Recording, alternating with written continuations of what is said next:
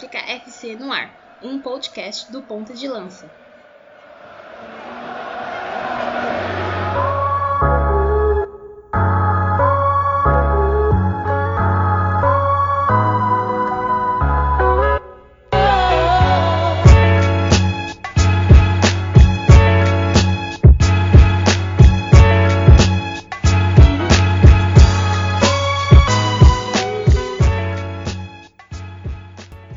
Salve galera, nós somos o projeto Ponta de Lança e este é o nosso 13º episódio do Mama África FC em 2020. Eu sou o Luiz Fernando Filho, um dos membros do projeto e hoje a nossa pauta será sobre o legado da geração nigeriana feminina pro futebol africano e também consequentemente pro futebol mundial. Antes da gente apresentar é, quem vai participar desse nosso episódio aqui na casa, eu peço para que vocês nos sigam lá no medium.com barra por onde produzimos textos sobre futebol e jogadores e jogadoras africanas. Então, essa semana aí a gente teve alguns textos por lá, então você pode acompanhar lá as histórias do futebol no continente africano também. Nos sigam no Spotify, no Castbox, no Anchor, no Deezer também, além do Castbox e também estamos no YouTube. Então, nessas plataformas aí, também no Google Podcasts, vocês podem encontrar as nossas produções, tanto do Mama África FC, né, que é esse produto daqui, como também o Mama África FC Continente, apresentado pelo nosso querido Rubens Guilherme Santos, e o boletim Covid-19 em África, apresentado pelo Marcos Carvalho e também pela Caroline Tavares. Também estamos no Twitter, arroba Pontalanca, no Instagram, só clicar lá é, Pontrelança ou arroba Proje Pontrelança ou algo assim, nunca lembro direito. E também no Facebook, estamos quase chegando a quase duas mil curtidas lá na plataforma. Então, sem mais delongas, eu vou apresentar aí o nosso time que vai falar hoje aí, que vai debater e vai trazer memórias sobre né, a geração nigeriana e a potência que a geração nigeriana tem, né, a Super Falcons pro futebol feminino no continente africano. Fazendo conexão então lá em Fortaleza, eu vou chamando já a nossa querida Carol Tavares. Seja muito bem-vinda para esse nosso 13 terceiro episódio. Oi, Luiz. Oi, todo mundo que está ouvindo a gente. É mais um episódio muito bom, muito gratificante da gente falar sobre, da gente produzir, né? Falar um pouco sobre, falar sobre a Super Falcons, a, a história não só sobre a seleção nigeriana, como também de uma forma mais aprofundada sobre o começo do futebol feminino na Nigéria e tudo. Vocês vão escutar um pouquinho. E é isso, né? Mais uma vez, muito grata de estar aqui. Isso aí, então de Fortaleza a gente desce agora também, vem para o Sudeste, aqui no Rio de Janeiro, onde eu apresento a Liz. Liz, seja muito bem-vindo aí também e vamos debater sobre a geração nigeriana. Obrigada, Luiz. Oi, ouvintes. Oi, todo mundo que tá aí de novo. Bom a gente poder se aprofundar um pouco mais sobre o futebol nigeriano depois daquele episódio de introdução ao futebol feminino africano. Quem não ouviu, dá uma conferida que tá muito bom. E vamos pro episódio. Do Rio de Janeiro, então a gente vai para Susan City, a nossa querida Suzano, em São Paulo, onde a gente faz conexão aí com o nosso querido Rubens Guilherme Santos. Fala aí, parça. Salve, Luiz. Salve meninas, também saudações para todos os nossos ouvintes.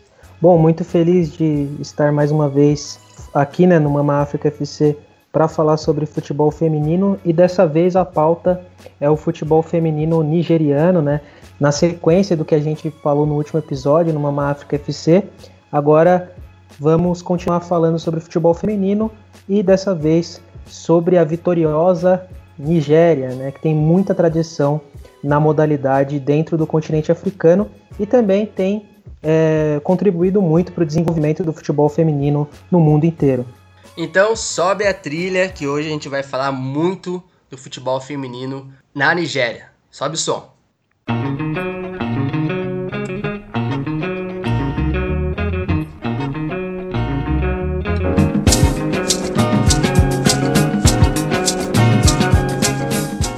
Então, para começar, é, falando do futebol nigeriano feminino, o começo né, do desenvolvimento do futebol no país, é importante, obviamente, né, da gente conseguir situar o pessoal é sobre o contexto ali local, né? Até para além da seleção nigeriana, né? Obviamente que como a Carol disse, a gente vai citar bastante o lance da seleção nigeriana, até porque é uma potência no futebol africano, mas eu queria já iniciando aqui com vocês e para o pessoal que nos ouvem é, saber como se deu esse início né, do futebol feminino na Nigéria e como a gente pode explicar é, inicialmente esse contexto do futebol no país.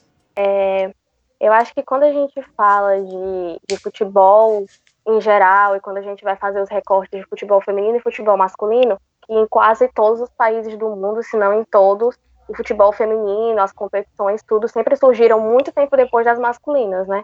Daí, e na Nigéria não foi diferente, como a gente já também falou um pouquinho sobre no episódio anterior, né? É, o futebol feminino na Nigéria começou a realmente se estruturar um pouco mais a partir das primeiras competições, tanto nacionais quanto de seleções né, é, continentais, que foram nos anos 90 só. Só que o futebol de mulheres na Nigéria surgiu muito antes disso, né? É, tem alguns dados de que datam de, dos anos 30, dos anos 40, é, que as mulheres começaram a jogar futebol, inicialmente elas eram proibidas, em algumas regiões ainda hoje, é, algumas regiões do país, né, visto não com, com muito bons olhos, assim, é, a prática do futebol feminino, motivos religiosos, enfim, outros motivos culturais também, é, e tem um artigo de, de, do, de autor que eu não sei se eu vou falar o nome dele certo aqui, mas o nome dele é Chuka Onumetili, eu não sei se é essa a pronúncia, mas é mais ou menos isso, que o artigo se chama Urbanização e Futebol Feminino na Nigéria, História e Luta de um Jogo Masculino. É, eu encontrei esse artigo, assim, aleatoriamente, né, pesquisando, e ele fala sobre justamente sobre essa, essa questão das proibições que ainda hoje existem em algumas regiões, é, principalmente na parte norte do país, e colocam muitos obstáculos para que meninos ensinem futebol, para que mulheres joguem. Ele, ele mostra nesse artigo, uma parte do artigo, que o futebol feminino se deu com a urbanização.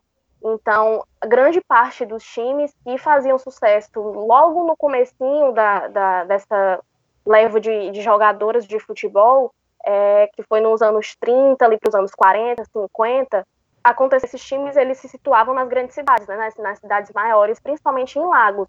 Em Lagos, é, tinha alguns clássicos que eram feitos entre é, equipes de, de futebol feminino, e ele diz que o registro em jornais, né, uma, uma menção em jornais foi feita pela primeira vez de futebol feminino é, em 1939, no jornal West African Pilot, e era um, uma carta que um, o jornal tinha recebido de um, de um leitor que perguntava qual a opinião do, do editor sobre é, a prática do futebol por mulheres, né? Era uma coisa muito absurda naquela época, 1939, se a gente for parar para pensar, as pessoas achavam a coisa mais estranha do mundo. É, e o editor disse que não, porque tem outros esportes que são mais violentos, tem o hockey, então o, o futebol é uma coisa mais equilibrada, então para ele, né, naquele momento, ele disse que o futebol feminino não era algo tão estranho aos olhos dele.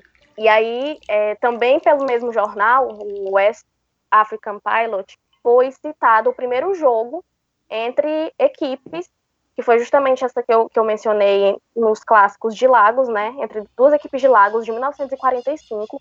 E uma coisa que eu achei muito interessante foi que é, no, nos, nos relatos, segundo o autor do artigo, a capitã de um dos times, ela não quis ser identificada, ela não quis que o nome dela fosse revelado no jornal. E aí ele traz os questionamentos. Será que era porque ela não queria que alguns parentes soubessem que ela estava jogando futebol? Será que por algum outro motivo?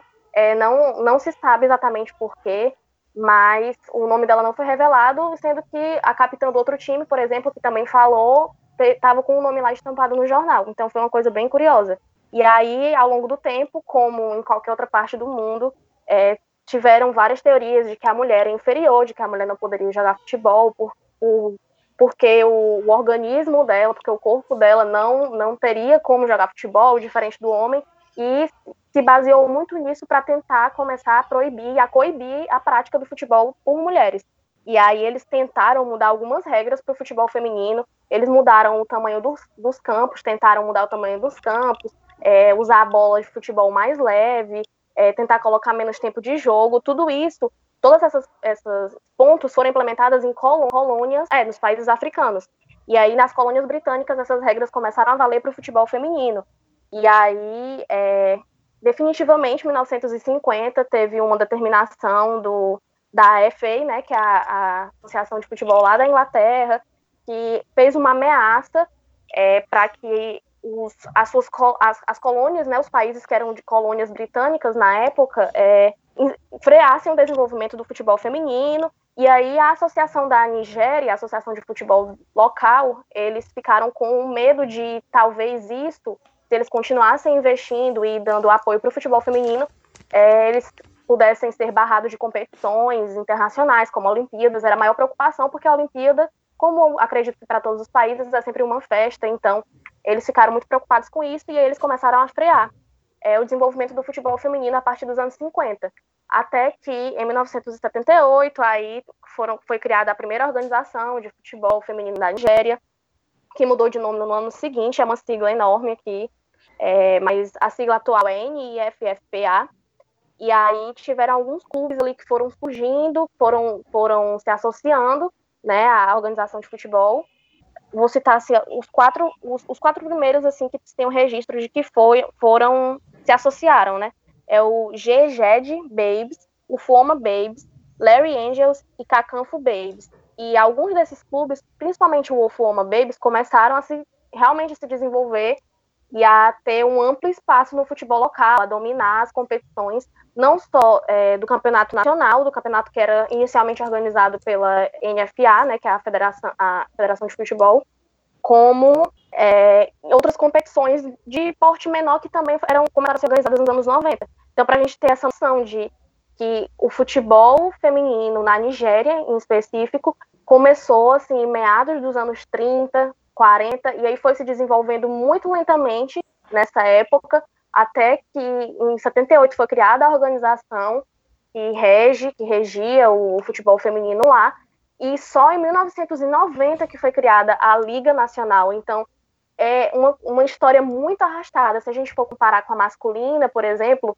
é completamente diferente. Os tempos, os anos em que as coisas surgiram, em que o futebol foi recebendo apoio, foi desenvolvido, também muito passava muito e ainda passa por esse preconceito, por, por, por achar que as mulheres não são capazes de jogar futebol, o que obviamente não é verdade. A gente vê, principalmente a gente vai falar um pouquinho mais na frente, vocês, todo mundo que está aqui vai, vai falar também sobre isso, como que a Nigéria foi se tornando dominante na, é, enquanto seleção feminina, por exemplo, ao longo dos anos, principalmente em, em competições continentais, e aí a gente também parte para depois das competições internacionais, Copa do Mundo, Olimpíadas e tudo, e em, em relação às outras seleções do próprio continente africano. Então, é, isso prova como que a Nigéria foi se preparando ao longo do tempo e a qualidade das jogadoras, também a gente vai, vai citar algumas aqui, tem até a própria Chuala, que estava jogando a, a Champions League, né, europeia, até pouco tempo aí, e isso refuta todas as teorias e lógicas da, da época dos anos 50, dos anos 60, de que as mulheres não poderiam jogar futebol. É legal a gente atentar para isso que a Carol falou é, sobre o surgimento das associações, da Liga Nacional, da importância de, de, de olhar para o futebol local quando se quer ser uma potência.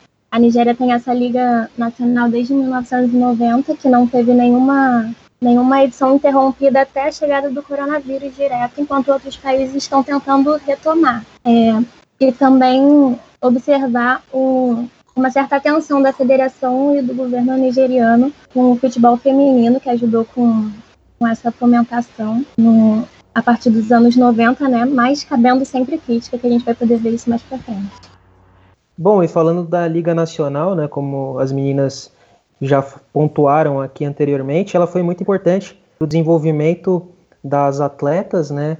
E passaram a compor a seleção nacional, já que a, a história do futebol feminino na Nigéria, né? E assim como em outros países, ela começou principalmente com o desenvolvimento local do futebol, e aí agregando essas atletas que eram é, estrelas e, e que se destacavam dentro das competições nacionais e depois aí até houve um êxodo, né, e principalmente a busca pela atuação de atletas de ponta no futebol do exterior, em praças como a Europa e também é, a China, também podemos citar os Estados Unidos e o Canadá, que são outras, outros grandes países aí que têm grandes ligas do futebol feminino nos últimos anos, né, vem se consolidando. E, e aí falando especificamente sobre esses times, a gente pode citar esse, essa mudança de domínio né, no futebol local a partir da, da Liga é, Feminina de Futebol da Nigéria, né, porque como a, a Carol já apontou aqui, começou com um certo domínio do Ofoma Babies, né, que, que, se destacou principalmente na década de 1990 com, com quatro conquistas. E aí a gente teve também outros times se destacando e se desenvolvendo ao longo do tempo, né? Tanto que o Ofoma Babies não, não figura mais entre um dos grandes times, né? Não figura mais nas grandes competições dentro do futebol feminino da Nigéria. E aí quem ganhou destaque ao longo do tempo foram alguns clubes como o Pelican Stars, né, que é o maior campeão da competição até hoje. Rivers Angels também é outro clube que a gente pode destacar. O Delta Queens também, que é outro que se destacou principalmente na década de, de 2000, né? E o Bielsa Queens e o Nassauara Amazons. Esses aí, o Bielsa Nassauara se destacou bastante, né? Vem, vem ganhando é, o, o, a importância no futebol nigeriano, principalmente nessa última década. E a gente é, é interessante a gente observar é, que não existe um time né, que concentra a, todas as atenções é, do futebol feminino na Nigéria, e isso é importante também para o desenvolvimento em várias localidades, né, já que a gente está falando de equipes aí é, espalhadas pelo território nigeriano.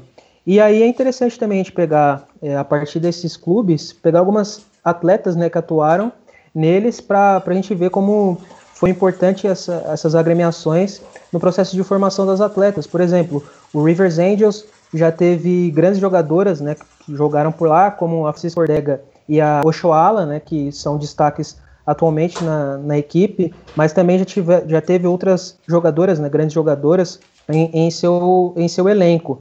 Daí no, no Pelican Stars a gente consegue é, falar de Esther Sunday, que também é outra jogadora muito relevante para a história do futebol feminino nigeriano. O Delta Queens também já revelou algumas grandes atletas, como a Vera Okolo e a Halimatu Aindi. É, e eu estou dizendo aqui atletas que se destacaram na seleção feminina, né, na, na, Super Falcons, e também atletas que não tiveram tanto destaque assim na seleção, mas foram grandes atletas no futebol local. E aí o, o Nassauara Amazons também, né, parte desse processo de formação com outras jogadoras e o Robo Queens, que não é uma equipe que tem conquistas, mas já, já teve também a sua formação, né? Atletas que já passaram por lá. É, a, quem começou mesmo a carreira por lá foi a Sisat Oshoala, né? E depois ela se transferiu por Rivers Angels e aí conseguiu se destacar no Mundial Sub-20, né, em 2014, se eu não me engano, com vice-campeonato se transferiu depois para a Europa, mas ela começou mesmo no Robo Queens. Então eu acho importante a gente citar esses clubes. É, primeiro, falar que, que no, não há um, um, domínio completo assim, e numa região apenas do futebol nigeriano, né, dentro do território da Nigéria, e também falar sobre esse processo de formação, né, já que, a, que o campeonato é tão tradicional, se a gente for comparar com outros países dentro do continente, é importante a gente pontuar essas jogadoras que foram formadas dentro do seu território, aí algumas outras foram destaque também no exterior, mas é importante falar que existe um celeiro de craques, né, que, que é formado ano após ano dentro da Nigéria e dentro do futebol feminino do país muito bem exemplificado por vocês esse contexto aí da, geração, da década de 90, principalmente, que foi muito importante. E quem ouviu o nosso, o nosso último episódio, na né, edição 12, sobre futebol feminino em África, inclusive, de novo, né? Ouçam. Inclusive, se vocês quiserem ouvir aquele antes e esse depois, ou vice-versa, é, não faz muita diferença, mas é, é um combo legal de, de ouvir a edição 12 e a 13 numa sequência também. E quem ouviu aí na edição, a edição 12 sabe que ali o contexto da criação da Copa Africana de Nações, né, em 1991, e que a coisa começou a engrenar, principalmente ali para o continente africano, a partir da Copa Africana de Nações de 98, justamente um ano antes da Copa de 1999.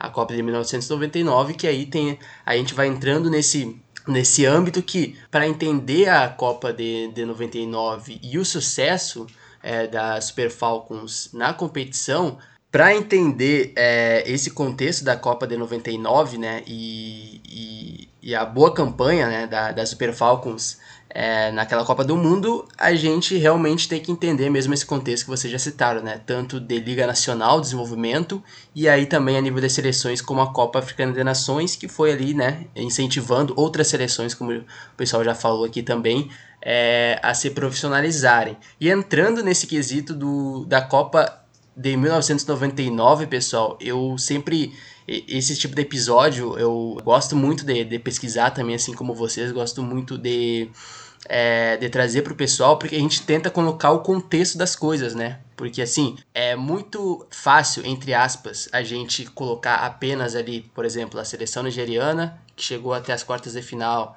uma seleção X que conquistou um torneio. Se a gente não fala do contexto dela, né? E do que levou é, uma seleção, um grupo de jogadores a chegar até aquele momento. Então eu queria saber é, qual foi o peso dessa Copa de 99 para o futebol feminino em si, né? Porque assim, e aí depois até já puxando para o futebol africano. E porque tem uma entrevista da Mercia Kid, a gente até citou, que inclusive essa semana, né, ela completou 45 anos, a gente até colocou é, nas nossas redes sociais do, do Twitter, Facebook e Instagram, é, ela citou assim numa entrevista à, à, à FIFA, né, o site da FIFA. Ela falou o seguinte: demos tudo o que tínhamos para fazer o futebol feminino crescer, não apenas na Nigéria, mas na África, porque o jogo não era respeitado. Queríamos mostrar a todos que podíamos jogar, não importa de onde viéssemos ou o que enfrentássemos para chegar lá. Esse último trecho eu acho que a gente pode começar a discutir também por aí a, a, representatividade que teve essa Copa do Mundo para o futebol africano e para a geração nigeriana. Como mulheres africanas, tentamos mostrar que podíamos fazer algo que não envolvia estar em casa ou na cozinha ou servir aos homens, que podíamos jogar o jogo. Então eu jogo para vocês. Qual foi a importância dessa campanha dessa Copa do Mundo para o futebol africano, mas também, obviamente, para a seleção nigeriana e para essa geração aí que depois vingaria nos próximos anos também? É, eu acho que essa fala dela passa muito também por, por uma coisa que eu, que eu citei no, no começo, logo quando eu comecei a falar, que foi sobre a dúvida, sobre quanto as pessoas, quanto os homens, sobretudo, duvidavam da capacidade das mulheres em jogar futebol e relegavam a elas funções que eram, são historical, historicamente é, ficar, sei lá, fazendo, ser dona de casa, cuidar dos filhos, fazer o almoço, essas coisas assim. Então não imaginavam, não pensavam para a mulher esse lugar de estar ali em pé de igualdade com eles fazendo o que elas gostam, jogando futebol, um esporte como qualquer outro esporte, são democráticos, tá aí para todo mundo jogar, crianças, qualquer pessoa que tem interesse, que, que goste de verdade, tá, tá para todos. Então acho que isso também passa muito por essa cultura machista que o mundo todo está mergulhado e quando a gente vai para o esporte a gente vê muito isso, principalmente futebol, qualquer outro esporte a gente vê como a, a presença da mulher seja como jogadora, seja como dirigente, ou, ou jornalista, ou até torcedora mesmo, que está ali vivenciando né, um, um, contexto de uma realidade diferente, mas que continua vivenciando esse contexto esportivo, como que a mulher é subalternizada nesses aspectos. Então eu acho que essa conquista da Nigéria, e não só essa, né, porque foi, foi essa, essa foi a terceira Copa que a Nigéria tinha participado, em 1999, tinha participado das duas anteriores, como a gente também citou no nosso episódio anterior, a Nigéria participou até hoje de todas a, as Copas do Mundo de Futebol Feminino, desde, desde é a única seleção africana que participou de todas as edições. É, e aí foi, ao longo do tempo, foi melhorando. Na, prime, no, na primeira Copa caiu na fase de grupos, na segunda também. Nessa terceira conseguiu é, chegar um pouco mais longe, num grupo onde tinha Estados Unidos, que desde sempre foi uma seleção fortíssima, né? Estados Unidos, Coreia do Norte, Dinamarca e a Nigéria conseguiu passar em segundo. É, teve uma derrota maiúscula para a seleção dos Estados Unidos, mas ainda assim conseguiu ter duas vitórias sobre a Coreia do Norte, sobre a Dinamarca.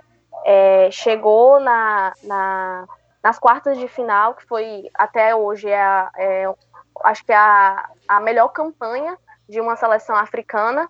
É, elas conseguiram chegar nas oitavas na, na última Copa do Mundo, né, de 2019, mas nesse formato de 1999 era um pouco diferente, Então, das, da fase de grupos já ia para as quartas de final. E aí teve esse jogaço contra o Brasil, e eu acho que é, a campanha que elas fizeram até ali representou muito nesse contexto que a Akid menciona, de realmente provar para as pessoas que elas eram muito capazes, que tinham jogadoras muito capacitadas, de muita qualidade ali.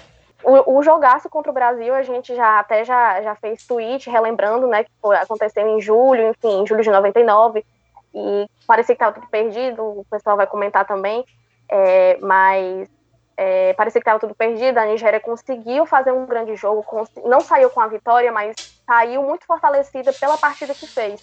Então, acredito que essa campanha que a Nigéria fez, especificamente na Copa de 99, mostrou para as pessoas, não só da Nigéria, como para o continente todo, para o mundo todo, tendo visto que é era uma competição internacional, é, a capacidade e a grandiosidade das jogadoras que tinha a seleção naquela época.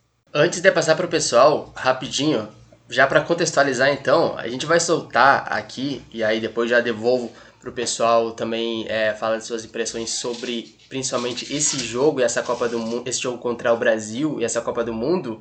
Para vocês terem uma noção, a gente vai soltar aqui então um trechinho é, de uma reportagem é, da TV Globo, é, se eu não me engano, Mariana Becker. Mariana Becker, né, Carol? Tu tá acostumada a acompanhar a Fórmula 1? Acho que é a Mariana Becker, a repórter. O Brasil está nas semifinais do Campeonato Mundial Feminino de Futebol. A seleção conquistou a vaga com uma vitória dramática sobre a Nigéria e vai enfrentar os Estados Unidos no dia da independência americana. Há 25 anos morando em Washington, Clóvis tem saudade de uma batucada. É uma satisfação muito grande, porque ó, o nosso coração continua lá, só o físico está aqui. Samba, saudade e futebol. A festa esquenta com o gol de Cidinha, 1 a 0 Brasil. A Nigéria dá espaço e de novo Cidinha, agora de cabeça, faz 2 a 0. O terceiro gol é por cobertura. Nenê. 3 a 0 no primeiro tempo. Festa do seu Clóvis. A vaga já parecia garantida. Mas a Nigéria vai buscar o empate e consegue aos 39 minutos do segundo tempo. 3 a 3. Prorrogação, morte súbita. Maicon é derrubada no ataque. No pé esquerdo da artilheira da Copa está a esperança. Cici bate a falta com perfeição. Sétimo gol dela no Mundial, o quarto do Brasil. Gol da classificação para a semifinal e para as Olimpíadas do ano 2000. Então, a partir, a partir do que a gente viu como é que foi o jogo, acho que é importante falar que não a trajetória da, da Nigéria na Copa de 99 não foi assim grandiosa, não somente por ela ter chegado nas quartas de final, mas como ela caiu nas quartas de final. Ela caiu de pé. Ela mostrou o futebol dela, pesquisando aqui pro, pro episódio sobre esse jogo. Eu vi uma, uma declaração, acho que foi nessa mesma entrevista, inclusive, Luiz, da Mercy, da Mercy Kid, falando sobre como o treinador inflamou elas para buscar o resultado. Contra uma seleção gigante, né? É, o treinador botou na cabeça delas que elas estavam ali para representar a Nigéria, para representar a família de cada uma, para representar o nome de cada uma. Então, foi meio que uma questão de honra mesmo. Como mulheres, como mulheres africanas, mostrando que tem futebol no que o futebol africano não é não é bagunça, vamos dizer assim, né? Tem, tem, tem treinamento, tem tática.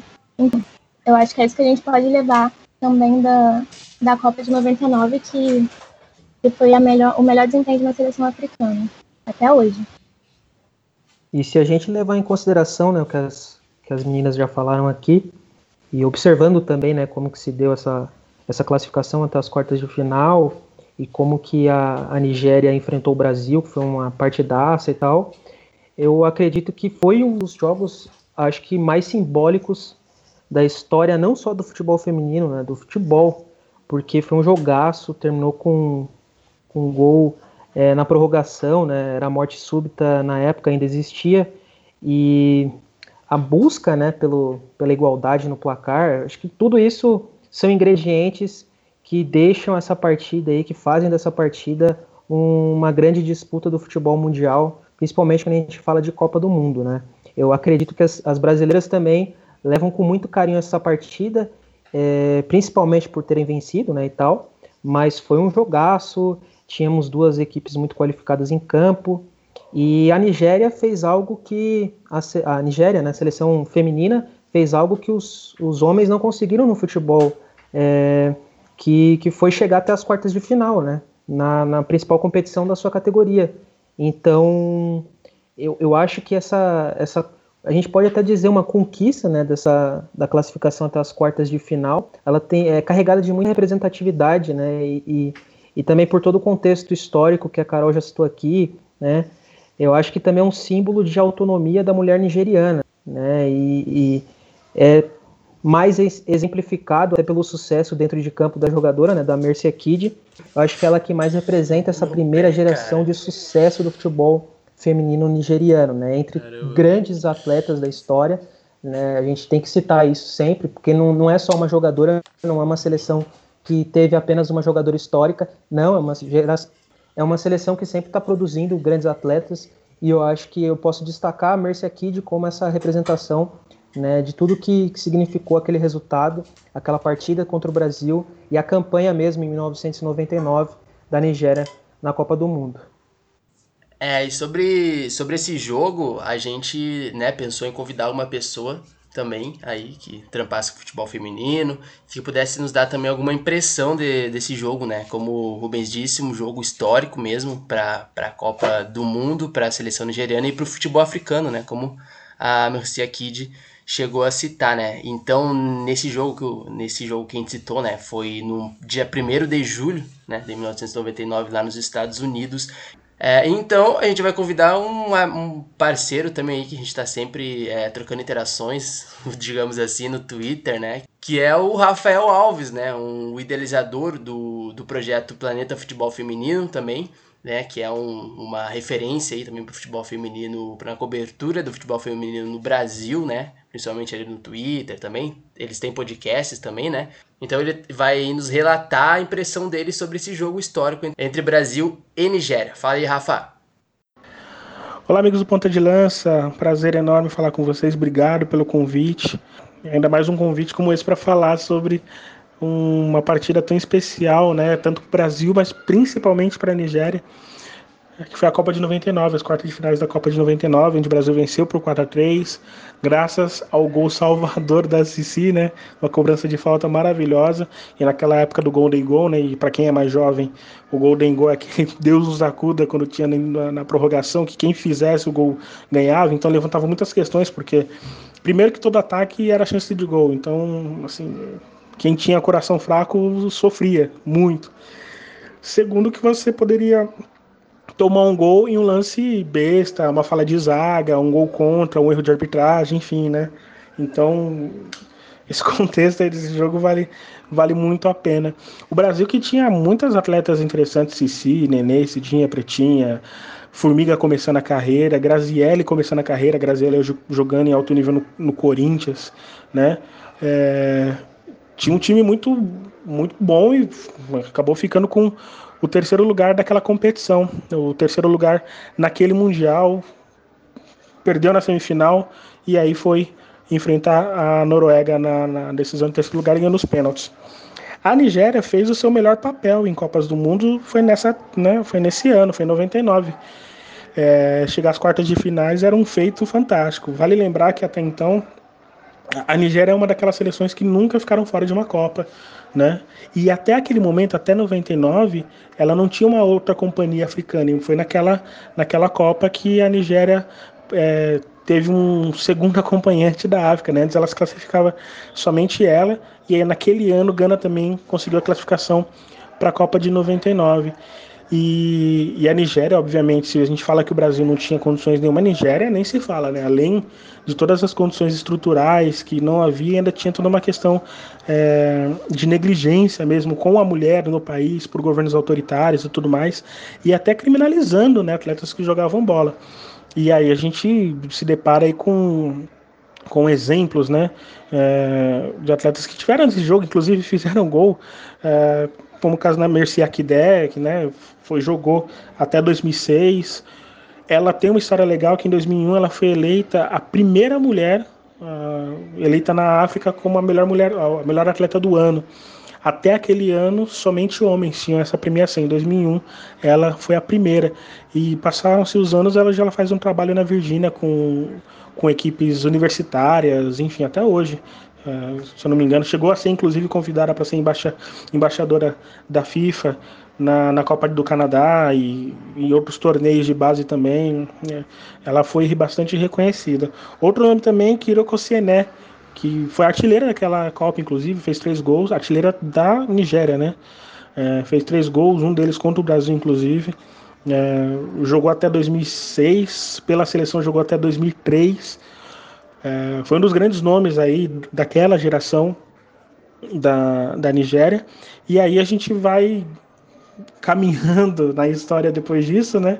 E a gente vê que a Nigéria não conseguiu ainda é, repetir aquele feito, embora a geração melhorou bastante, né? Se a gente pegar a geração que a Nigéria tem hoje, é, das atletas que, que tem hoje, é, Shinazo Shendu, que joga na Suécia, a, a Gibadé também, que joga na Noruega, aí tem a Oshoala, que nem precisa falar, talvez seja o grande nome dessa geração é, nigeriana, Ordega, que está na China, enfim, entre outros nomes aí que a gente pode citar. E esse, esses nomes fizeram a melhor campanha desde aquela época, né? Não superou a campanha de 99, né? Porque chegou nas oitavas de final, mas até então, né? Desde aquela da Copa de 99, em todas as, as Copas, a Nigéria não passava da primeira fase. E aí em 2019 passou para as oitavas de finais, enfrentou uma tal de Alemanha, não pôde ir longe, né? Mas as condições, obviamente, são muito melhores do que naquela época. E aí, com esses nomes que eu citei, né, com essa geração que eu citei, a gente tem uma expectativa muito maior de ver uma Nigéria e talvez acho que a, a, a equipe africana que mais tenha condições de alcançar aí melhores resultados em competições tanto de base quanto a principal, talvez seja a Nigéria pela geração que tem, enfim. Bom, Obrigado, adorei poder falar um pouco sobre isso. Espero que tenha ah, acrescentado um pouco aí no debate de vocês, tá bom? Grande abraço, valeu e até a próxima. Isso aí, então, as impressões do Rafael. Aí, Rafa, sinta-se à vontade aí também. É, para um próximo episódio, certamente a gente ainda vai produzir alguma coisa junto. Muito obrigado a ti e a todo o pessoal aí do Planeta Futebol Feminino é, pela liberação, digamos assim, né? do, da Rafa aqui no nosso podcast. E então, indo um pouco mais para frente, né, é, para além da Copa do Mundo de 1999, o pessoal fala: beleza, a Nigéria conquistou praticamente tudo né, a nível continental e fez uma bela campanha na Copa do Mundo de 99, né, a Copa de 99 que foi um marco também para o futebol feminino. É, mas e depois? Quem, quem são essas outras referências dessa geração é, nigeriana que a gente pode citar? É, porque foram 11 conquistas de Copa Africana de Nações até esse momento que a gente está fazendo esse podcast. Então é muita coisa. Então como é que a gente consegue situar essas principais referências, né? É, que foram se desenvolvendo dentro e fora da Nigéria, mas, mas também a nível de seleção. Quais são as referências para o pessoal né, que está nos ouvindo conhecer assim, para a gente ter uma noção de como foi esse desenvolvimento, principalmente no século XXI, né, da, da geração das Super Falcons? É, eu acho que, só pegando mesmo o gancho do tópico anterior que a gente estava falando, eu acho que uma das maiores referências, quando a gente fala assim, quando a gente pensa na Nigéria e em toda a história, é, a gente pensa na Akid, justamente, na Mercy Akid, ela foi, ela é considerada uma das maiores jogadoras, algumas pessoas consideram ela como a maior jogadora da, da seleção nigeriana até hoje, ela conquistou três Copas do Mundo, teve três títulos justamente da, da Copa Africana de Nações Feminina. Ela, ela foi eleita, enfim, tem vários títulos individuais, passou por clubes, né?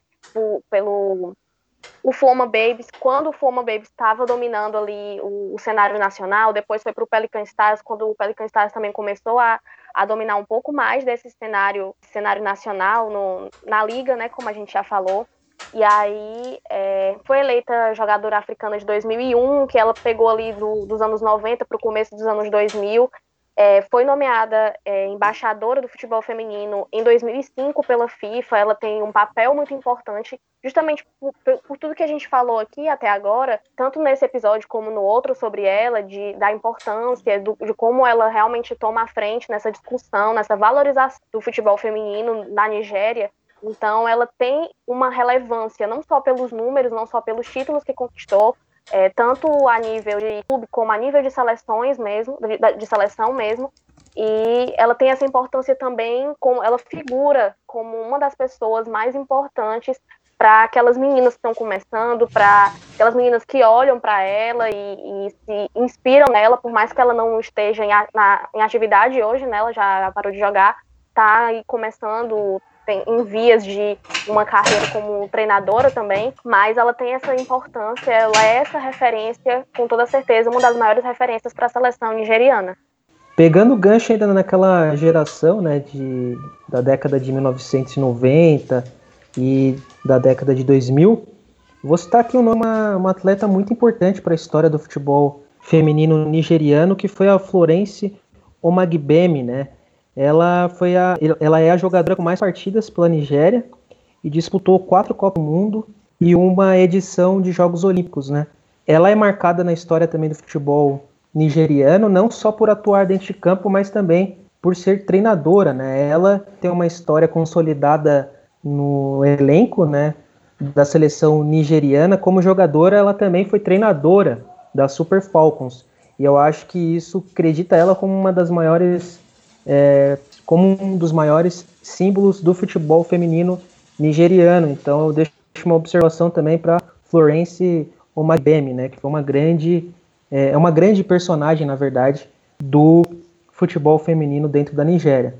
É, eu acrescentaria a essa lista que vocês dois estão formando ainda a Perpétua Encoxa, espero estar falando certo, e a Cíntia É, jogadores de seleção, a Cintia Atacante, a Perpétua Meia, participaram de algumas dessas conquistas da Nigéria, que a gente sabe que é, é a maior campeã da Copa Africana de Nações Feminina. Né? E as duas também já levaram o prêmio de jogadora do ano da CAF. Levaram seguidas, assim, de 2004 a 2007, foi só elas duas. E a Perpétua era era a maior ganhadora do prêmio, tinha ganhado quatro vezes no, na versão feminina e foi batida pela Oshawa recentemente. Muitas, muitas estrelas nigerianas e a gente tem a oportunidade de citar algumas aqui só, porque realmente é uma seleção que de várias gerações campeãs.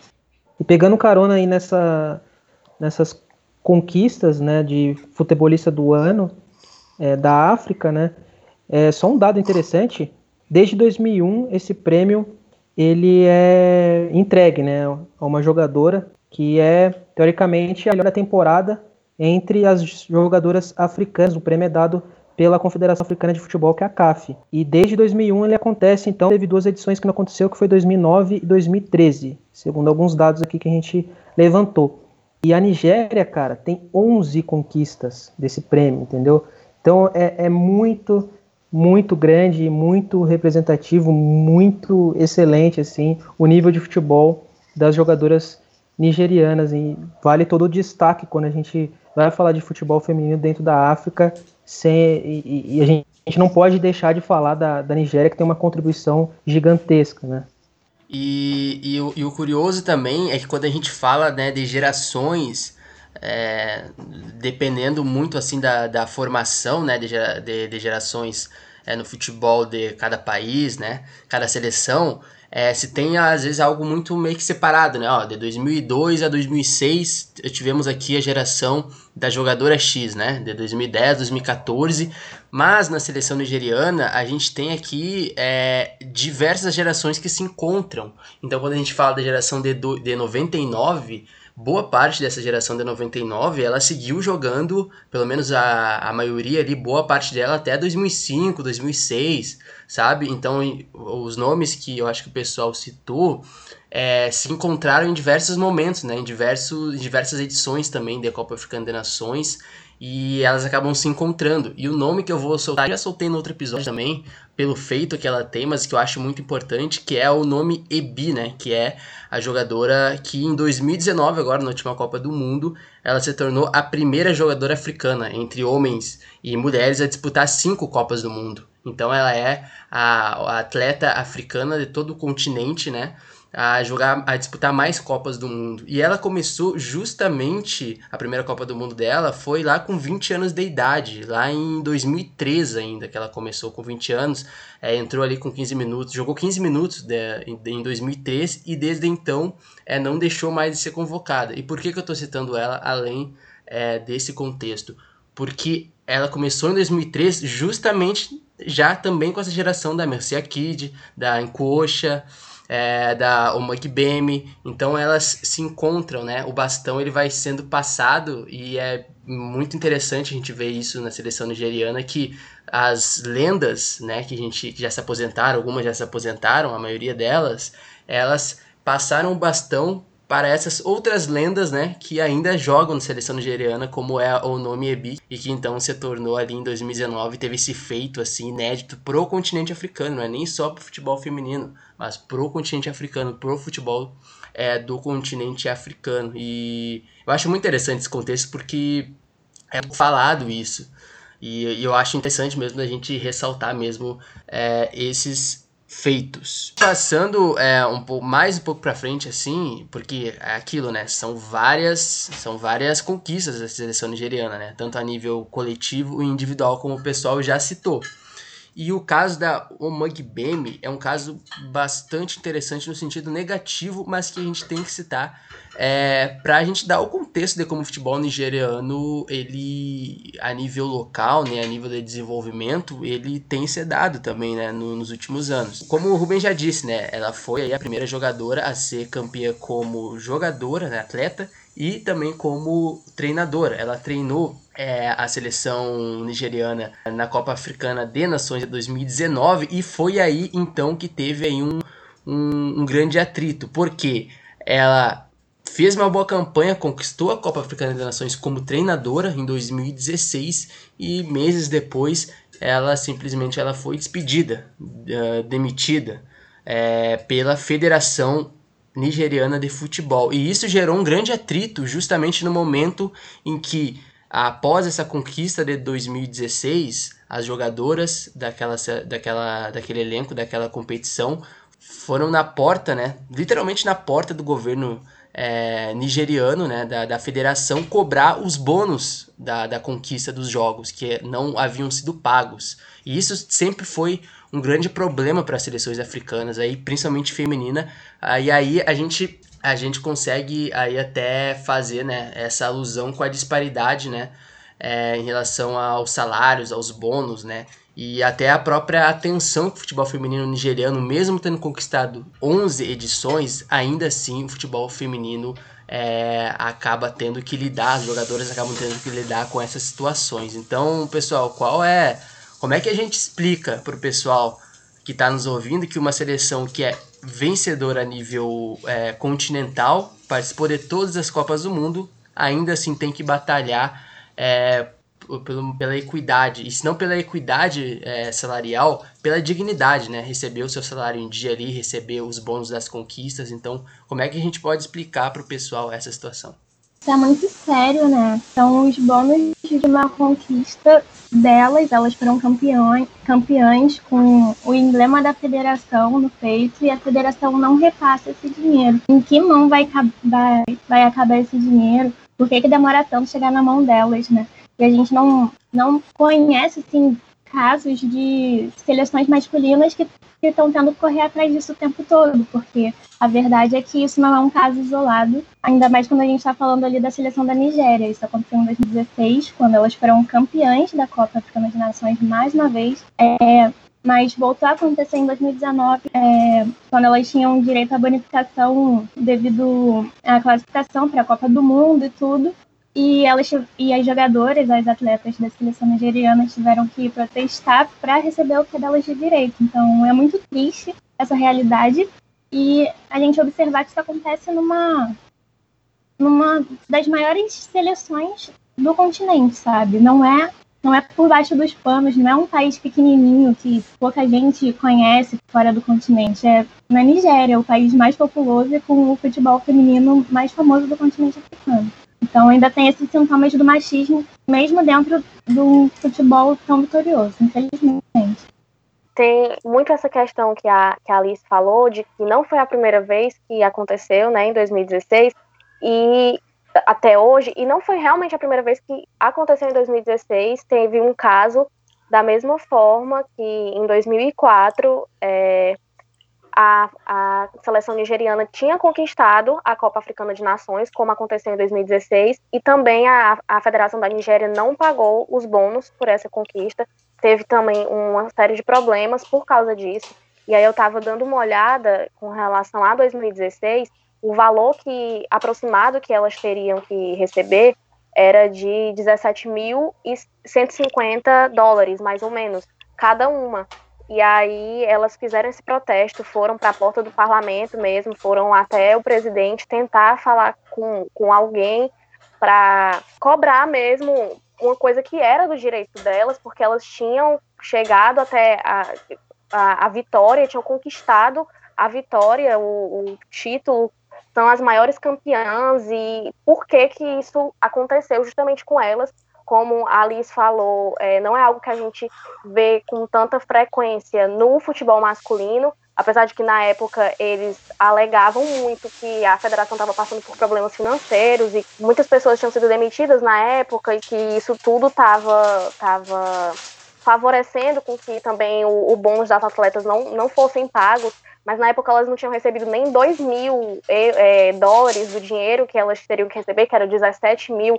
Então tem toda essa problemática justamente é, de como que o, o, futebol feminino, como que se é lidado com o futebol feminino por aí, né?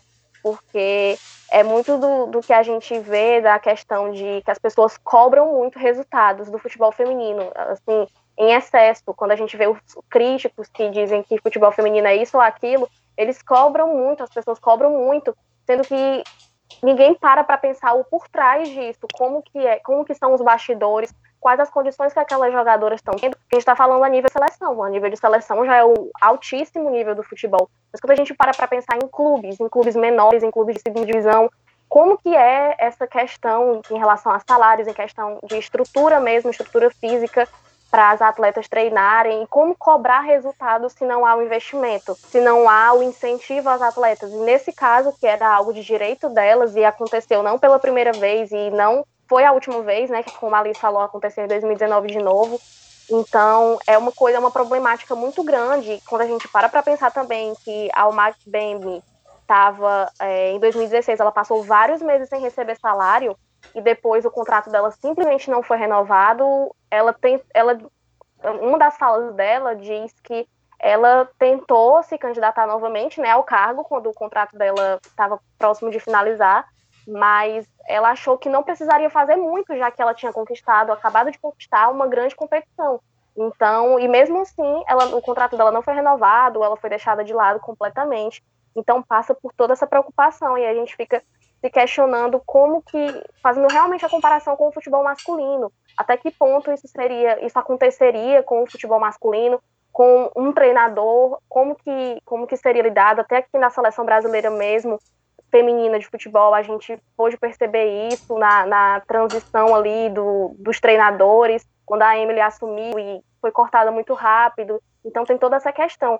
E se quando não tem resultados, como resultados que eu digo, em questão de título mesmo, já a, a pessoa já foi cortada muito rapidamente, quando a pessoa conquista o título, por que, que ela simplesmente não foi, não foi pensada em manter ela no cargo? Toda essa problemática de, de questão de salários atrasados e de bônus que não são pagos, tudo isso ainda perpassa muito a realidade do futebol feminino. E só para acrescentar algumas informações aqui sobre as dificuldades, né, os desafios que as mulheres enfrentam no futebol feminino, né? A Ordega e a Oshoala deram uma entrevista antes da Copa do Mundo de 2019, rede de comunicação pública da Inglaterra, né, a BBC, sobre, sobre sobre todos esses problemas, né? É, e esses desafios. E aí a Oshuala disse, relatou, né, que na África é, não tem muita gente interessada no futebol feminino, né? Ela salientou essa questão e também de que os pais, né, não permitem e não querem que as suas crianças, as suas filhas, se tornem jogadoras de futebol. Né? Já a Francisca Ordega, ela complementou dizendo que, que tem muita gente que nem sabe o que está acontecendo com o futebol feminino de fato, né? Futebol, futebol feminino, tanto nigeriano quanto africano, e aí até mesmo a gente pode colocar num nível global, né?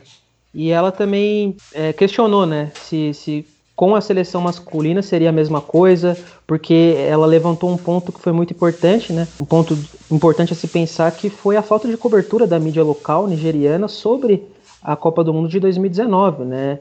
Uma das edições que uma das edições não, né? Foi a edição que mais teve uma cobertura mesmo tecnológica, investimentos em tecnologia, e a gente viu muitos países dando as, as suas atenções, as devidas atenções ao mundial de futebol feminino, enquanto na Nigéria, né, que é a potência dentro da África, não houve mesmo uma cobertura tão engajada assim dentro da, da seleção feminina, né, que disputou a competição e foi até as oitavas de final.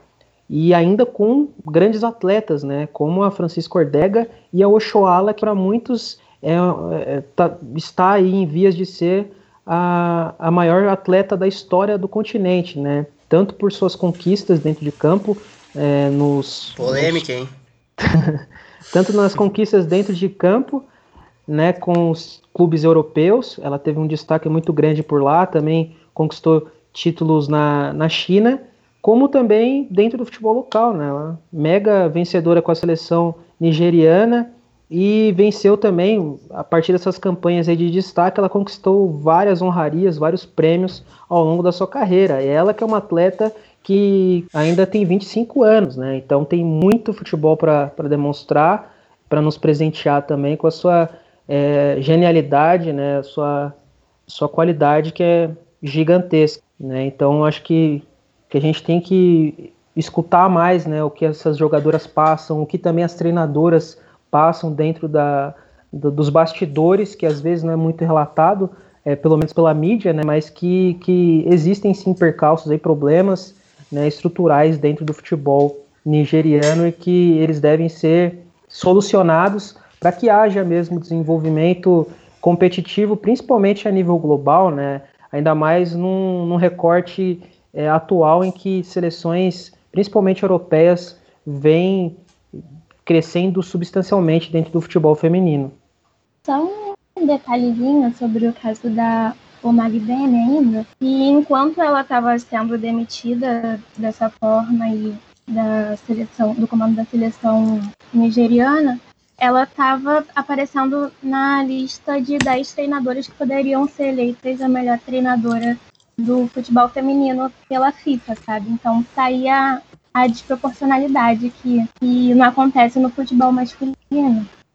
Aí agora vocês imaginam se os principais jogadores da seleção masculina, Canu, Iobo, uh, enfim, né, de, uh, teriam que ir até a porta da federação reclamar por bônus e salários, né? É, sim, é, é realmente a disparidade. Como?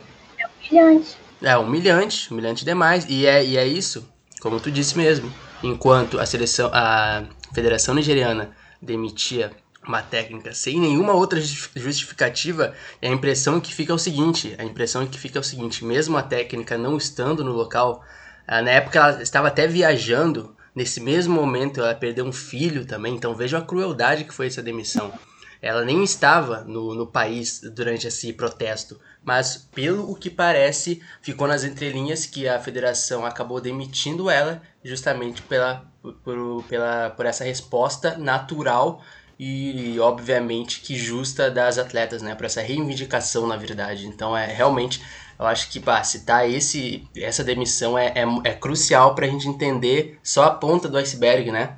Da, dessa desigualdade no futebol nigeriano é, e até assim, né? Para a gente repensar também o futebol é, africano como um todo, né? O futebol feminino africano como um todo, que como a gente citou também no outro episódio, na edição 12, é, existe um plano, um plano de desenvolvimento, né? Aí a ser, a ser colocado pela CAF e é muito puxado, né? Por pessoas que trabalham no futebol feminino em África, principalmente mulheres africanas. Então é importante a gente situar o pessoal disso. E falando, já que a gente já chegou nessa, nessa geração, né? Deu Shuala, que segundo o Rubens Guilherme uh, caminha aí. É, se bem que ela tem um bom tempo, né, para caminhar para ser uma das maiores, se não a maior, uma das maiores ela já é, mas a maior, né, jogadora nigeriana, 25 anos de idade, recém, realmente tem um bom tempo para alcançar isso daí. Eu, eu dei até uma cutucada no Rubens sobre isso, sobre polêmica, mas agora refletindo, pode ser mesmo que ela aí caminhe para ser a maior, né, do continente. E, e sobre sou isso, fã, inclusive, tu é fã, eu também sou fã. Eu e o Rubens, inclusive, a gente comentou o jogo, ficou comentando no WhatsApp o jogo do Barcelona na Champions, os jogos agora, e eu não vou nem comentar. Só, só acho que a Ochoala joga fora da posição do Barcelona. Mas não vou fazer essa polêmica agora nesse podcast, porque é, a gente tem uma geração e um futebol nigeriano aí, né, tentando dar os seus passos, né? E, e, como, e como é que a gente dá o exemplo pro pessoal que está nos ouvindo, pessoal que já escutou ou não, né, o nosso último podcast, para a gente situar o desenvolvimento da Liga Nigeriana Feminina no cenário atual, mesmo com esses problemas estruturais, como a gente citou agora, né? Como está o patamar da, da Liga Nigeriana, os clubes, como vocês podem dar esses exemplos aqui para o pessoal entender o cenário do futebol nigeriano atual? Então, como a gente já falou um pouco ao longo do podcast, né, sobre a estruturação do, do campeonato nacional, do principal campeonato nacional, que inclusive uma informação que eu falei sobre o campeonato, mas não falei sobre essa informação, que é, a Liga Nacional se desenvolveu relativamente recente, a gente pode dizer assim, né, tem 30 anos mais ou menos, é, e uma coisa que eu não falei, que eu não citei, é a associação, né, a, Premier League, tem uma presidenta, né, ela é uma mulher, o nome dela é Aisha Falode, ela é jornalista esportiva nigeriana e ela está no cargo desde 2017. Ela, enfim, tá, tem essa aproximação com o esporte, ela trabalha com, com o esporte, com o futebol há, há algum, algum tempo e foi eleita é, como presidenta do, do, da associação. Então, é uma informação muito legal, que não é algo que a gente vê com tanta frequência, né? Muitas mulheres à frente de, de clubes ou de associações de futebol, enfim. Então é, é algo, eu acho algo muito interessante, muito importante, né, para a valorização da presença feminina nesse meio esportivo. E aí, só passar aqui rapidamente, o Rubem já, já falou um pouco também sobre isso, as maiores campeãs, é, como também foi destacado, algumas que dominaram, principalmente o Foma Babes, que começou ali os anos 90, né, no começo da competição, dominava bastante, meio que essa dominância se perdeu ao longo do tempo, outras equipes ultrapassaram e até hoje continuam reinando no, no campeonato nigeriano. E aí o Pelican Stars tem, é o maior campeão, tem oito títulos, o Rivers Angels é o segundo maior campeão com seis títulos e eles dois dividiram o título de 2010 e o Rivers Angels é inclusive o último campeão, né? Foi o, o campeão de 2019, só que como em 2020 a gente fala de 2019 porque em 2020 não aconteceu, né? Justamente por causa da pandemia do coronavírus e puxando também um pouco a competição chamada ITEL Cup que existe desde 1991, também é uma das competições que a NWPL organiza.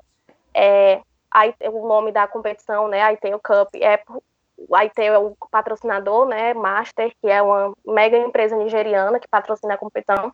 E também a gente pode ver um pouquinho desse, dessa predominância dos mesmos clubes, né? O Rivers Angels é o maior campeão da, da ITEL Cup, ele é o segundo maior campeão do campeonato nacional mesmo, de futebol tradicional, e da ITEL Cup ele é o maior campeão com oito títulos, e é justamente essa inversão com o Pelican Stars, que é o segundo maior, que tem seis títulos, e aí o Foma Babies também tem quatro, e a gente percebe, quando a gente vai olhar o, as datas, os anos, né, de, de conquistas e tudo, que também o Foma Babies ele estava ali conquistando tudo mais pelo começo até a metade da década de 90, o Pelican Stars e o Rivers Angels começaram, especialmente o Pelican Stars foi ali mais para o finalzinho da década de 90, começo dos anos 2000, e aí eles começaram a, junto, juntamente com o Rivers Angels, começaram a surgir mais para o cenário nacional e a contratar as melhores jogadoras e tudo, mais nessa, nessa, última, nessa última década.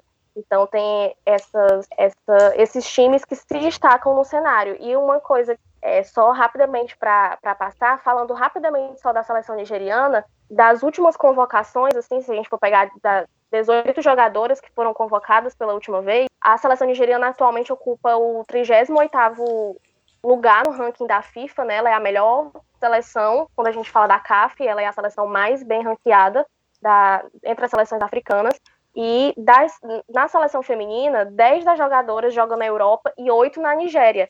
Se a gente for pegar, por exemplo, a seleção masculina, é um contraste muito maior, porque se a gente for ver, são 10 que jogam em times da Europa e 8 que jogam é, em times da Nigéria, é mais ou menos ali igual, né? Por dois a diferença. Quando a gente pega a seleção masculina, por exemplo, a grande maioria dos atletas joga na, na Europa apenas um que era o, o, goleiro jogava, que agora me falta o nome dele, mas ele joga na Nigéria e a grande maioria, três, ou, três jogadores jogam na África, ele é o único que joga no próprio país e a grande maioria dos jogadores está atuando na Europa. Então também para a gente ver essa diferença, esse nivelamento pelo campeonato nacional e como que essas jogadoras também chegam à seleção principal.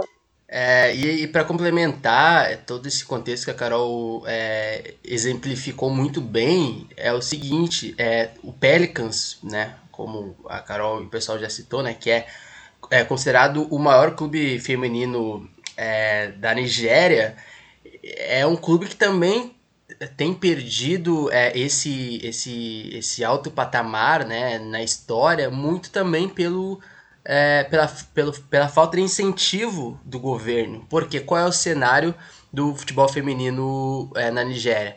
Cerca de 3 quartos das equipes femininas nigerianas, ou, ou melhor, 75%, é, são estatais, ou seja, elas dependem unicamente do governo, da verba do governo para existirem. E isso, obviamente, que inclui salários. E, por exemplo, tem uma notícia aqui no All Africa é, do dia 10 de abril de 2020, em que citam o fato de que as jogadoras do Pelicans elas, elas, elas foram protestar é, literalmente na porta lá do governo em Calabar, né, que é a cidade onde fica, onde reside o time do Pelicans. E pasmem, escutem isso que eu vou dizer.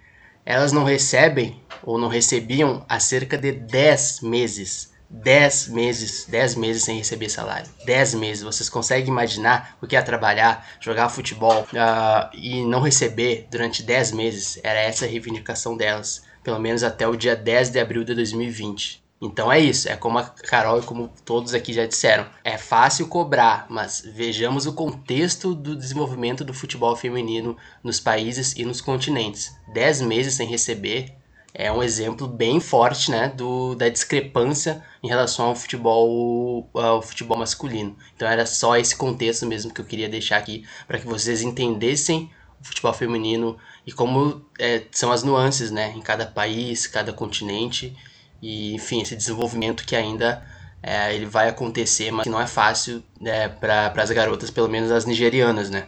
É, então agora a gente vai pro nosso quadro da sessão Ubuntu. Quem nos ouve desde o começo sabe que esse quadro ele vai e volta, mas dessa vez a gente decidiu, ele vai ficar agora todo episódio de Mama África FC, sessão Ubuntu, é a sessão onde vocês vão ter aqui dicas né, culturais, é, musicais, qualquer coisa relacionado ao continente africano e que você possa usufruir aí na internet, seja filme, música relacionada ao esporte ou não. Então, vou começar pelo Rubens. Rubens, qual é a tua dica aí, a tua dica cultural aí nessa, nessa nossa volta da sessão Ubuntu, diga-se de passagem? Luiz, eu vou deixar a indicação de uma entrevista que é recente com a atual craque né, da seleção nigeriana, que é a Sisati Oshuala. Eu dei uma entrevista para o canal We Play Strong, The Women's Football Channel, para YouTube, né? Esse canal é do YouTube. E a entrevista se chama They Tried to Stop Me Playing. A tradução livre seria algo como tentaram fazer com que eu parasse de jogar. Né? Acho que é, eu acho que é isso. Não sou muito bom em inglês aí, mas na minha tentativa. Mas é uma entrevista que fala um pouco sobre o, o início da carreira dela, como que ela se desenvolveu no futebol. os obstáculos que ela teve que enfrentar para conseguir ingressar em um time profissional, fazer sua formação também, né, uma, uma, etapa anterior, e o sucesso que ela tem hoje em dia dentro da Europa, né, e dentro da sua seleção nacional, obviamente. A minha dica, eu confesso, é um filme, dois filmes. Eu confesso que eu não assisti, mas a minha mãe assistiu e eu confio nela. Tem dois filmes, uma sequência do outro, no, na Netflix, chamado Os Sedutores de Abuja. Na verdade, tem vários filmes de Nollywood da, da Nigéria na Netflix, mas esses dois ela ficou assim super viciada. A sinopse é, acho que são uns quatro caras que eles são como se fossem riquinhos assim, só que é tudo fachada e eles são espiões e fazem umas coisas assim. Então é comédia e ação. Ela morre de rir. Pronto, a Netflix está colocando bastante coisa do continente no catálogo, do continente africano no catálogo ultimamente. E uma série que eu assisti, é, a primeira temporada que saiu esse ano, que eu gostei muito, foi Blood and Water, que é Sangue e Água, que é, é bem interessante, é uma série adolescente, ela, mas ela conta uma história bem interessante, bem profunda, bem intensa. E aí é que a irmã da protagonista foi sequestrada quando era bebê, e aí depois de um tempo ela encontra, quando ela já tá adolescente, ela encontra uma moça que ela desconfia que seja a irmã dela que foi sequestrada, tem toda uma trama bem, bem complexa por trás. É uma série sul-africana e ela já foi renovada para a segunda temporada. Então, no final você fica com uma cara assim, meu Deus, o que aconteceu aqui? Mas ela, como ela já foi renovada para a segunda temporada, então tá tudo certo. A gente vai vai ter um, um, desfecho um pouco melhor do que o que terminou. Mas ela é realmente uma série muito boa e te surpreende, assim, no, no, ao, ao, longo da série você fica bem, bem surpreso com a história. Muito bem, a minha dica, a minha dica, na verdade, já dei essa dica umas 500, não, mentira, 500 vezes não, mas umas duas vezes lá no nosso grupo, que é um novo, um novo rapper que eu descobri um novo rapper pra mim, né? Na verdade, ele se chama Burna Boy. Eu acho que é assim que você fala. Mas é algo assim. Pelo menos se escreve do jeito que eu tô falando. Burna Boy. Ele é um rapper nigeriano que ele tá fazendo sucesso aí. Inclusive, ele, ele produz suas músicas nos Estados Unidos. Mas é um compositor, um rapper é, nigeriano e que tem aí conquistado diversos, é, diversas posições nos rankings ainda de músicas mais tocadas no mundo, inclusive no continente africano. Hoje ele é um dos um dos. Talvez eu acho que o cantor internacional fora africano, né? Fora do continente que tem sido mais ouvido aí nas plataformas musicais, que é o Burna Boy. Então, eu, eu indico que vocês escutem o quarto álbum dele, 2019, que se chama African Giant. Ou traduzindo o gigante africano. E esse é, um, é uma obra muito bacana porque é, o nome ele já diz isso é ele faz uma espécie de uma volta ao à África né? Ele ele enquanto um africano que saiu da Nigéria, né, foi morar é, fora, mora fora já há algum tempo da Nigéria, mora nos Estados Unidos, então esse álbum serve como um, uma volta ao seu país de origem. E ele diz isso, né, durante algumas entrevistas. Então, Burna Boy, coloque aí no Spotify, no, no YouTube, eu que escuto bastante YouTube, coloca no YouTube Burna Boy, o rapper nigeriano, você não vai se arrepender, principalmente se você gostar aí de, de rap, né. E Luiz, fica aqui uma dica bônus para quem já chegou aí no final do nosso episódio, que é complementando aí uma outra sugestão de rapper, que é o Wizkid, muito famoso também, principalmente por suas produções dentro dos Estados Unidos e tal, né? Se eu não me engano, ele vive nos Estados Unidos, mas é um, um cara que, que a galera nigeriana e até os meus amigos moçambicanos gostam bastante de escutar. E eu também indico aí um outro artista que é muito importante e que é, foi, foi muito importante para que fosse criado né, um filme, então, uma produção cinematográfica que fez sucesso e faz sucesso ainda dentro é, desses streamings, que é o Fela Kuti, né, cara? Um cara gigantesco para o continente africano e para a música no contexto geral. E ele foi, com a sua, com a sua canção, né, Beasts of No Nation, ele inspirou é, alguns outros artistas aí. Primeiro saiu o livro, né, depois saiu o filme, mas a, a, obra que ele fez é uma canção que tem, se eu não me engano, 30 minutos. E, mas, cara, é uma canção magnífica.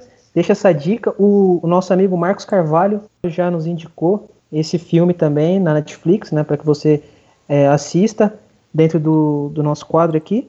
E eu deixo agora a dica do Fela Kuti, uma dica musical que é muito interessante também. e eu acho que vocês vão gostar bastante, principalmente quem gosta da música do jazz, né, da música africana. Acho que é uma, uma baita de uma sugestão. Olha só, Potrelança é cultura. Vocês acham que é o quê? Acho que a gente não tem referência. A gente tem referência pra caramba. Quem tá chegando, né? Quem tem isso? Quem tá chegando agora no nosso podcast, né? Fomos aí indicados novamente no xadrez verbal. Não que eu queira me achar muito, mas é um fato, não posso negar isso. Então, quem tá nos conhecendo agora, aproveite, aproveitem para maratonar os outros episódios do Mama África FC, do África FC Continente e também do Boletim Covid-19 em África. E eu vou me despedindo de vocês já, pessoal, agradecendo também a, a participação aí, nosso segundo episódio seguido, né, é, sobre o futebol feminino em África, agora sobre a geração nigeriana, né, uma potência, e a gente pretende aí também, obviamente, nos, nos próximos meses, próximas semanas aí, continuar também falando sobre outras potências do futebol feminino e trazendo é, um conteúdo de qualidade para vocês e um, e um conteúdo aí com valor, né? Com, com crítica, com, com história, enfim, para que vocês consigam ter uma noção maior da potência que é o futebol feminino no continente africano. Valeu, galera! Valeu, Luiz, valeu, Liz, Rubens, também o pessoal que escutou a gente até aqui, mais um episódio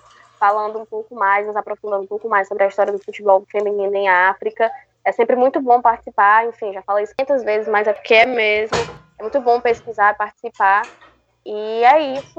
Agradecida, muito agradecida. Eu fico e até a próxima. Valeu, gente. Vou conferir a dica de todo mundo. E até a próxima. Valeu, pessoal. Liz, Carol e Luiz. E também a quem nos acompanhou até aqui. Muito obrigado pela audiência, por fazer a gente continuar né, com o ponta de lança, trazendo mais pautas interessantíssimas como essa aqui. E até mais então. Um abraço. Então eu vou me despedindo também, né? Já todo mundo já fez a sua despedida e eu faço, né, aquele último pedido, sigam as nossas redes sociais, já passamos os 4 mil seguidores lá no Twitter, muito obrigado a todo mundo que nos seguiu. Também estamos quase chegando aos 500 seguidores lá no Instagram, e nos sigam, pro, pro hoje ponta de lança, mas só coloque na ponta de lança nos buscadores que vocês vão ver muito possivelmente vão ver lá é, o nosso símbolo, né, de perfil. E também no Facebook, quase 2 mil, né? novamente, destacando, quase 2 mil seguidores lá, quase 2 mil curtidas, na verdade, lá no Facebook, beleza? Então, espero que vocês tenham gostado desse episódio. Voltaremos a falar sobre esse tema aqui e aquilo, em ponta de lança é hashtag paixão por usar. Até mais, galera! Você ouviu Mama África FC um podcast do Ponta de Lança.